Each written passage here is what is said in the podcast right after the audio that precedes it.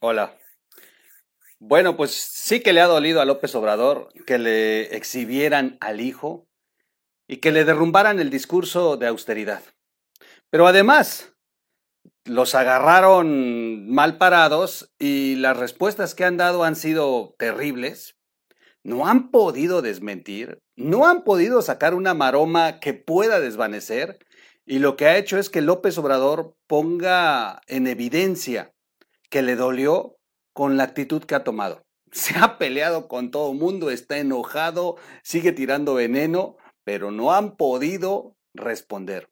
Dijo en la mañanera del día viernes que se iba a tomar este fin de semana para darles una respuesta.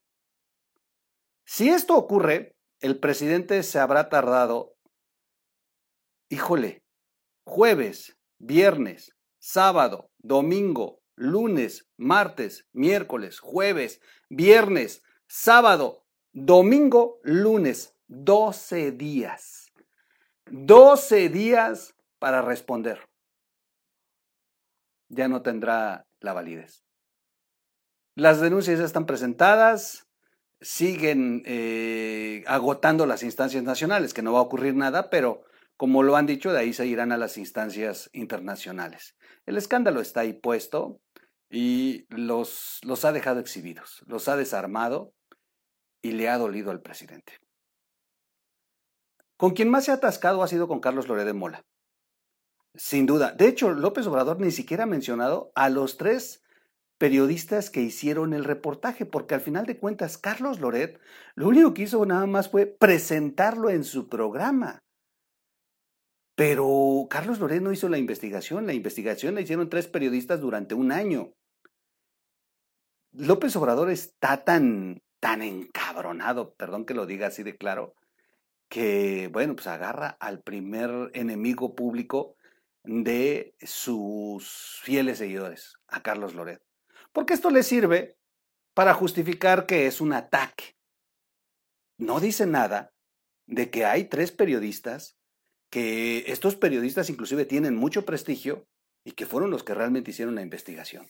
De eso no dice ni pío vamos a platicarles, eh, vamos a platicar de una columna que escribió el presidente enfurecido, eh, Carlos Loret, y vamos a escuchar el mensaje que dio en su capítulo 70, que se me hace de verdad puntual. Lo, lo volvió a revolcar, le volvió a dar una verdadera madriza ocho días después. Ocho días después, y López Obrador no ha podido desvanecer la investigación que presentó Latinos. Regresamos en un, en un momento.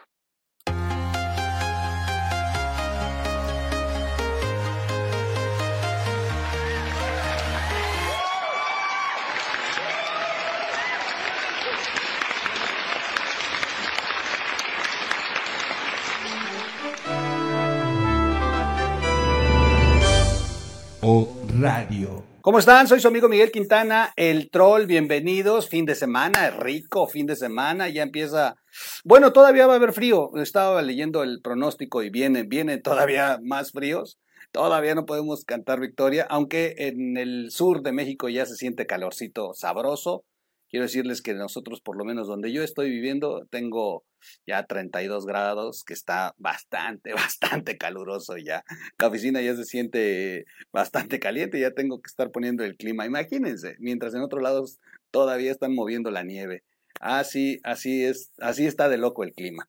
En fin, bueno, suscríbase al canal, si es posible, suscríbase al canal. Gracias de verdad a los que están suscribiendo.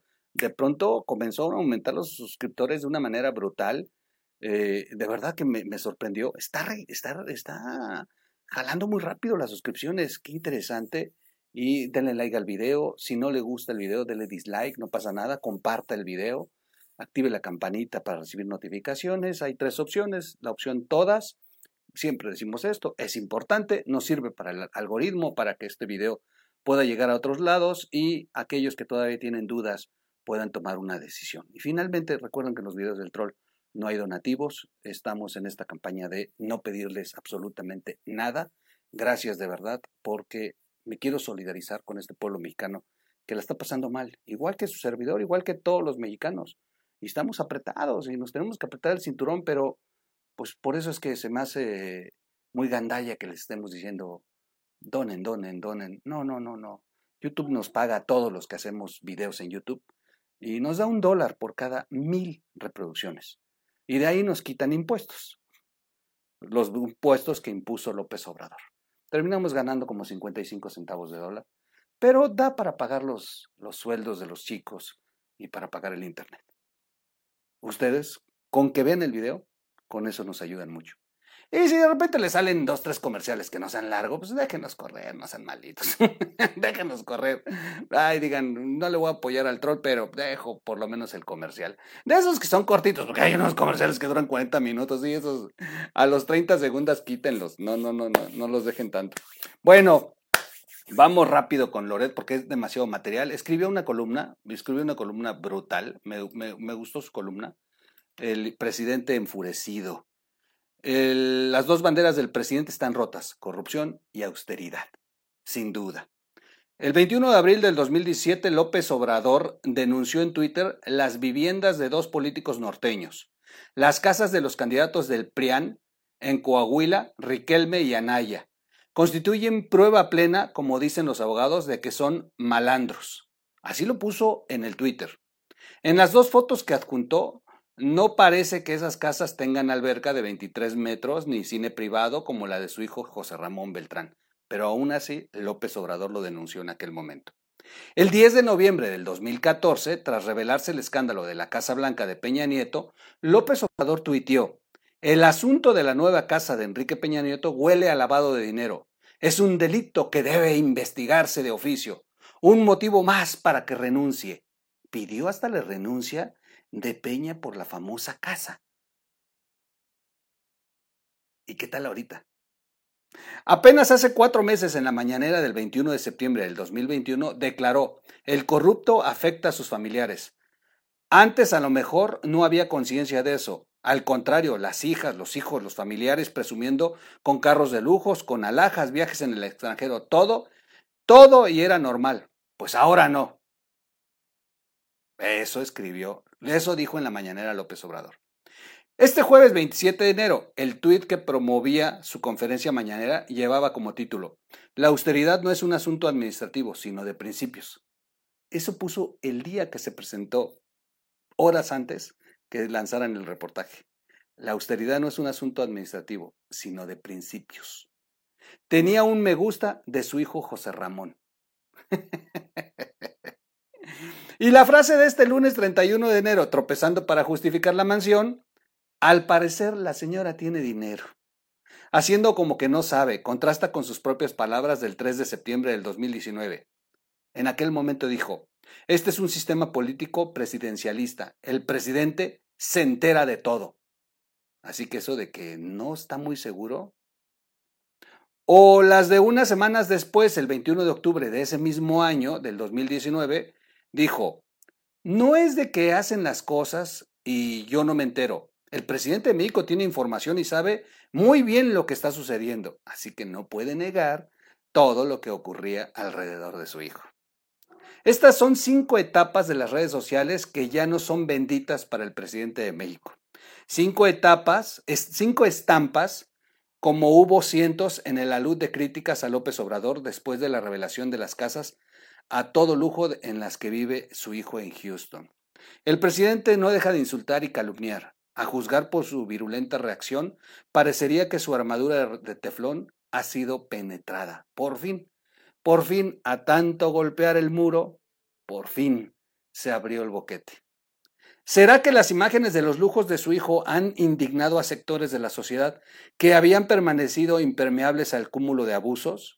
Arbitrariedades y hasta delitos del presidente y su equipo que se han venido denunciando en estos tres años, por fin? ¿Será la derrota del discurso de autoridad?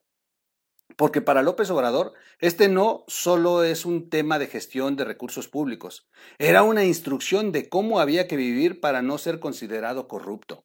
Él dijo en aquel entonces, la austeridad no solo como forma de gobierno, sino como forma de vida proponía que todos los mexicanos la adoptáramos. ¿Será que de ahora en adelante, cada que hable de austeridad, fustigue a las clases medias y criminalice las aspiraciones de la vida mejor, ¿el nombre de José Ramón brotará naturalmente? Así como el nombre de Pío surge orgánicamente cada que habla de corrupción. Sí, ya se jodió. Se le cayeron las dos banderas. El presidente está enfurecido. Sus dos banderas están rotas, corrupción y austeridad. La familia demostró que es un discurso hipócrita. Así, así, así, el impresionante eh, texto que escribe Loret. De verdad está bruto, está bruto, me, me gusta mucho. Y bueno, no podíamos dejar de, de, platicar de lo que ocurrió en el capítulo 70. Sin duda, sin duda, eh, es, es, es, demoledor, es demoledor. Voy a, voy a ponerlo, si me lo permiten, porque la verdad es que está, está como para, como para dejarlo enmarcado. Es momento de hacer un alto en el camino.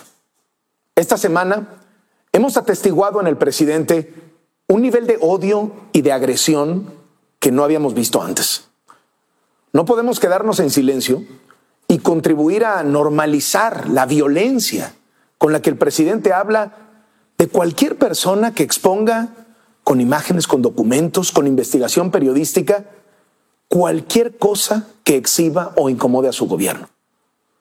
La historia de las agresiones de López Obrador Empezó como una estrategia de acoso en las redes sociales. Pronto se transformó en habituales calumnias emitidas por él mismo. Y ahorita ya vamos en los francos insultos que lanza el presidente de México desde la más poderosa tribuna del país. ¿Qué sigue?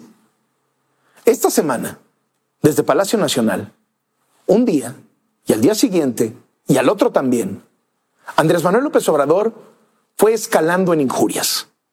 Iba sumando calumnias e insultos contra los periodistas que presentamos el reportaje sobre las casas en las que vive su hijo José Ramón en Houston. Latinos y mexicanos contra la corrupción y la impunidad.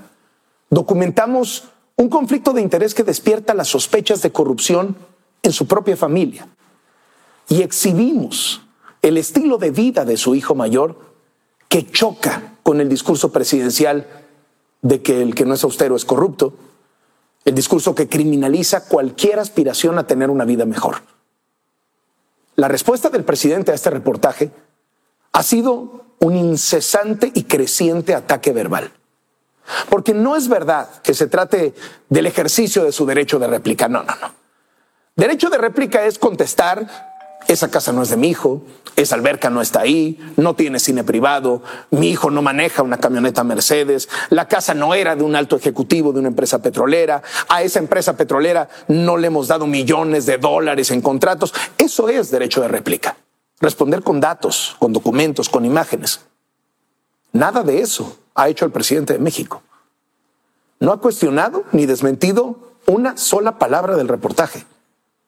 Lo que sí ha hecho es calumniar e insultar. Su hijo mayor y su nuera, que lleva años trabajando como cabildera de las compañías petroleras a las que el presidente considera corruptas y abusivas, vivían en una lujosa casa, propiedad de un hombre que en esos momentos era uno de los presidentes de una empresa petrolera que tiene contratos vigentes con el gobierno de López Obrador por más de 151 millones de dólares en obras para Pemex y hasta vende compresores y turbinas para la refinería de Dos Bocas. La propia empresa admitió que la casa sí le pertenecía a su ejecutivo. Esos son los hechos. Por más insultos que acumule, esos hechos no van a cambiar. Ni sus lecciones de austeridad y condena al que quiere vivir mejor, ni su pretensión de ser el paladín de la honestidad, ni los insultos que profiere contra el periodismo van a cambiar tampoco los hechos que hemos documentado sobre sus hermanos, Pío y Martín, sobre su prima Felipa, sobre Bartlett y tantos más. Cualquiera que sea el motivo de su furia y de su enojo, Andrés Manuel López Obrador debe entender que es el presidente de México y que su palabra pesa y debería cuidarla. El presidente debe saber que sus ataques no nos van a amedrentar Los denunciamos porque estamos dispuestos a enfrentarlos y a resistirlos. Porque sus desplantes autoritarios aquí se van a topar con investigaciones, con documentos, con videos. Porque aunque no le guste, vamos a ejercer la libertad de expresión al costo que sea. Porque estos ataques van mucho más allá de nosotros, mucho más allá de mí. Estos ataques suceden en un mes que ha roto los récords de periodistas asesinados. La violencia contra la prensa está peor que nunca ahorita, en estos días. Y sin ningún respeto a esas vidas perdidas, pasando por encima de ese hecho indigno, el presidente solo se ocupa de transmitir palabras de venganza. Ese es el presidente que dice respetar la libertad de expresión. Ese es el presidente que dice que es demócrata. Soy Carlos Loret de Mola. Esto es Latinos. Pues ahí está. Ahí está lo que vimos todos en Latinos. Guau, guau, guau, guau. Ni cómo agregarle nada. La verdad es que era necesario retomarla, dejarla aquí y volverlo a reflexionar. Es cómo se le debió, cómo se le debe contestar. Pero además, Ocho días después, de frente, te estoy hablando, te estoy eh, diciendo, López Obrador, eres corrupto, no nos has logrado demostrar lo contrario a lo que hemos denunciado. Así se lo está diciendo. Aunque hagas berrinches, López Obrador, estás siendo exhibido porque no has dado ningún argumento. Y vuelvo a insistir, como lo dije hace rato, se va a tardar 12 días, según él, porque dijo que para este fin de semana preparaba la respuesta. La maroma, la maroma como la hagan, ya no va a funcionar. El madrazo está puesto. Bien, bien, bien por los periodistas. Los periodistas hay que hacerle eh, honor a los periodistas que hicieron la investigación, bien a Carlos Loret y bien a todos los comunicadores que la han retomado. Todos. Y no hay que dejar estos temas. Sin duda no hay que dejarlos. Hay mucho de qué hablar. Hay que seguir insistiendo en eh, seguir poniendo en evidencia otros, otros asuntos también, pero no hay que soltar este. Este es, este es el que debilitó y derrumbó al presidente. No hay que extraviarnos. Que no nos lleve López Obrador por otro rumbo. Aquí es donde le dolió y aquí es donde encontramos su lado flaco. Ahí es donde debemos seguir pegando. Porque además es la punta del iceberg. Hay muchas cosas, hay muchas cosas todavía que van a salir. Soy su amigo Miguel Quintana. Búsquenos como O Radio en las plataformas para podcasts. Y eh, like al video. Si no le gusta, dele dislike, compártalo, suscríbase. Y yo lo veo en un siguiente video. Gracias. Nos vemos en un siguiente corte. Vámonos.